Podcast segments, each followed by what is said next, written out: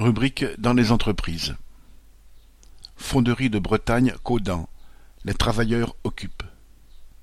Mardi 27 avril, les travailleurs de la fonderie de Bretagne à Caudan, près de Lorient, ont voté l'occupation de l'usine, dont le groupe Renault veut se débarrasser en la mettant en vente, en se débarrassant aussi des 350 salariés.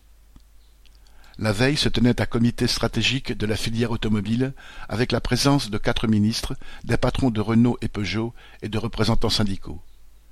Bruno Le Maire a fait des discours sur les relocalisations. Le directeur général de Renault, Luca Demeo, a répondu, qu'il ne fallait pas défendre l'indéfendable et qu'il n'était donc pas question de revoir le plan de restructuration de Renault.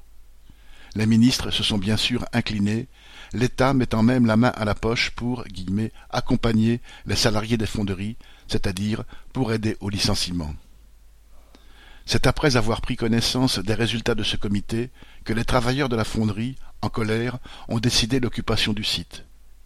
Au changement d'équipe, ils étaient environ deux cents à décider que, citation, plus rien ne rentre, plus rien ne sort, et personne non plus.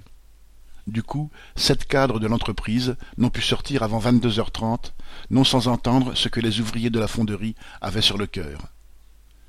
L'occupation continue, les ouvriers étant bien décidés à défendre leurs emplois et leurs salaires, et Renault a largement les moyens de payer. Correspondant Hello.